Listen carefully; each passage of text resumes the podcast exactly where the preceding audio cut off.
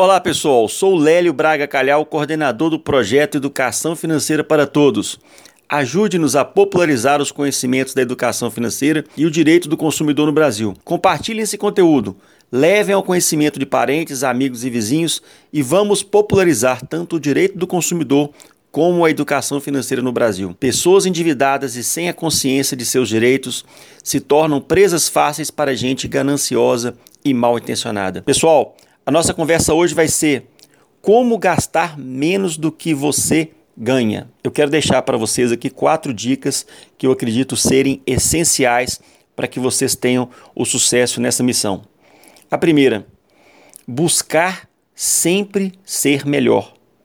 Diga não ao entreguismo. É curioso como eventualmente as pessoas postam no site educaçãofinanceira-para-todos.com ou até na nossa página do Facebook, quando você coloca uma medida que busca incentivar a economia, busca incentivar que você comece a investir e sempre aparece gente escrevendo assim: eu ganho muito pouco, não tem como eu fazer nada. Recentemente eu participei de uma, de uma conversa sobre a questão da previdência, porque a gente sempre está falando da necessidade de tentar pensar nisso no futuro também, nas metas de longo prazo, e várias pessoas escreveram assim: mas isso você está escrevendo isso porque você ganha mais que o salário mínimo. Quem ganha o salário mínimo não tem como batalhar pela previdência. Aqui no site a gente defende que a pessoa tem que virar a mesa. A pessoa pode estar ganhando um salário mínimo hoje, mas ela pode se esforçar e tentar ganhar mais na frente. Olha para você ver na rua aí como tem tá, tá, cheio de pessoas vendendo alimentos na rua, oferecendo é, perfumes de porta em porta. Então nós acreditamos que a pessoa dá sim para tentar virar a mesa. Agora, logicamente, que as coisas vão demorar tempo para dar resultado. Você não vai pensar em previdência quando você tiver com 60 anos só. Então hoje, mais do que nunca, previdência é um assunto que interessa a pessoa que está com 18 anos também ela já tem que começar a pensar nisso. Para se falar em virar a mesa, quanto mais tempo você tem para atacar um assunto, mais espaço você vai ter para tentar melhorar. Agora, uma coisa é uma pessoa de 50 anos começar a se preocupar com previdência e outra coisa, a pessoa de 18 anos. A pessoa com 18 anos, por questão do tempo, ela tem muito mais espaço para ela, agir nesse meio do caminho. Então, vamos deixar essa postura entreguista para lá e vamos à luta. É possível melhorar sim. É possível melhorar com a educação financeira. É possível melhorar com o seu esforço, com a sua disciplina. É possível melhorar evitando compras por impulso, sim. Mas tem que esforçar. Tem que querer pagar o preço. E pagar o preço não é fácil. Por quê? Claro que é muito gostoso chegar numa, numa, loja e comprar tudo no cartão de crédito parcelado, mas você sabe que isso é ruim para você. Isso é ruim para você conquistar os seus sonhos.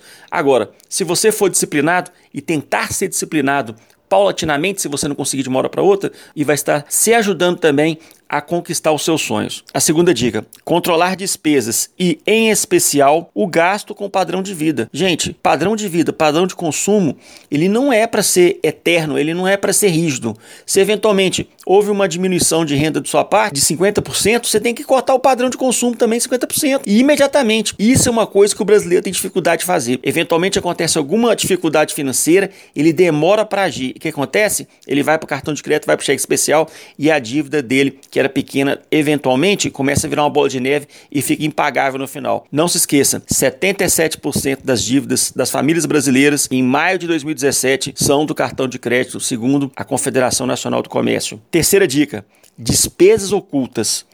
Ficar de olho nisso. Muitas pessoas só pensam no lado bom quando vão fazer uma grande compra. Por exemplo, pessoa quer comprar um carro, ela está na moto, passa por um carro. Ela esquece de contar que o IPVA do carro é mais caro, ela esquece de contar que o seguro do carro é caro, ela esquece de contar que ela vai ter que ter uma despesa de estacionamento que de repente ela não tinha.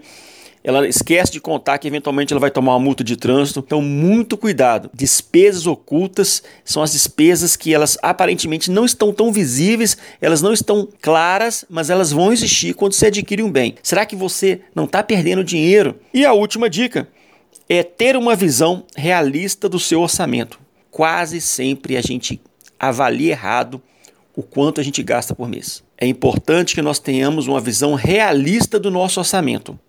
Será que eu gasto dois mil reais por mês? Faz o seguinte, vai para a calculadora, pega um caderno velho ou baixa um aplicativo aí no, na internet. Aí tem o Mobiles, tem um monte de aplicativo aí que ajuda o controle do orçamento pessoal e lança durante 30 dias todas as suas despesas. Mas seja verdadeiro, seja realista, não se engane.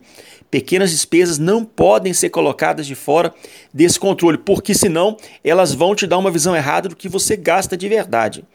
Saber exatamente o quanto se gasta é importante para se ter essa visão realista do orçamento. E sem visão realista não tem como você controlar.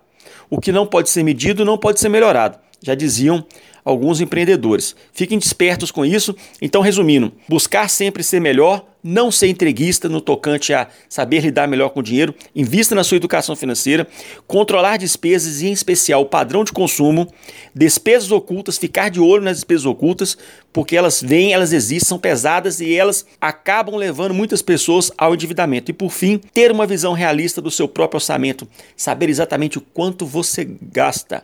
É muito importante para que você consiga reduzir. Isso é muito importante para você gastar menos do que você ganha. Eu sou o Lélio Braga Calhau, coordenador do programa Educação Financeira para Todos, o melhor amigo do consumidor, e até a próxima. Um abraço para vocês. Tchau, tchau.